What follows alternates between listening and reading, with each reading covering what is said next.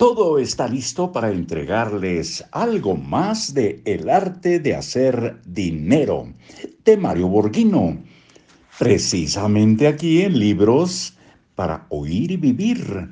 Soy Marcos Alfredo Coronado y les saludo con mucho afecto. En otras palabras, no puede salir de la trampa si no paga. Tal como le pasa al gladiador romano, ¿no le parece? Debe pagar por su libertad.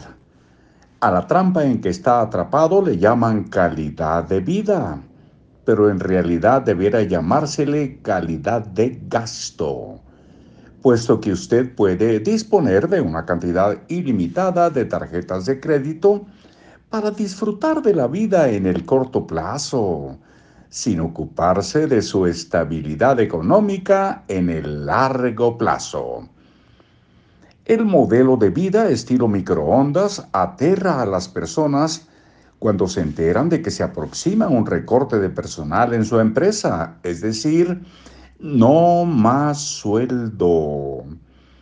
Noticias de este tipo le quitan el sueño a cualquiera ante la presión de no poder mantener el estándar de vida que le ha brindado tantos años la estabilidad aparente de un salario. Sin que usted sea consciente de ello, el sistema de ganar y gastar lo ha convertido en un ser dependiente. La mayoría de las personas no puede vivir más de seis meses sin trabajar, porque los acreedores tirarán su puerta a golpes, exigiéndole con documentos legales en mano pagar deuda sobre deuda y recargo sobre recargo. recargo. Aquellos que desconocen cómo salir de sus deudas se aferran a diversas tablas de salvación.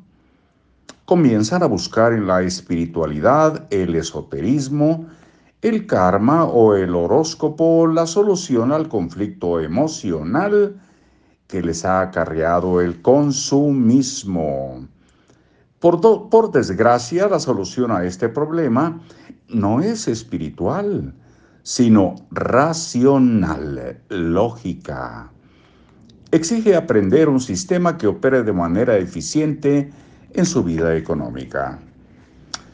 Título Cómo salir de la trampa. Frase ¿Cómo sería la vida sin tener que hacer ningún pago? Para salir del círculo vicioso, lo primero que debe hacer es pensar de manera diferente no puede mejorar el modelo que aprendió porque este no fue diseñado para acumular, sino para gastar. Crecimos con un modelo económico que nos facilitó el camino para alcanzar una vida decente, pero la producción en masa modificó totalmente el modelo, pasando de calidad de vida a calidad de consumo, sin límite. Por ejemplo, hay más de 30 tipos de cereales diferentes para elegir a la hora del desayuno.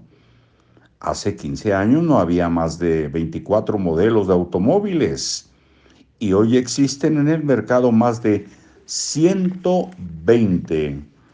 La sobresaturación de productos tenía que desplazarse de las fábricas de alguna forma y ante ella los expertos en finanzas crearon mecanismos ilimitados para facilitar el consumo que hoy disfrutamos, pero que agobia nuestra solidez económica. Mis abuelos que sobrevivieron a la guerra en Italia aprendieron que para adquirir un refrigerador debían ahorrar centavo tras centavo en una cajita.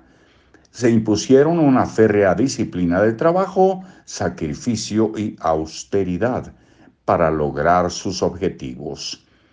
Este modelo cambió cuando el crédito sustituyó la libreta de ahorros y adeudos, con lo cual revolucionó al mundo. Hoy día ese mismo principio ha alcanzado un nivel de sofisticación enorme que nos tiene atrapados.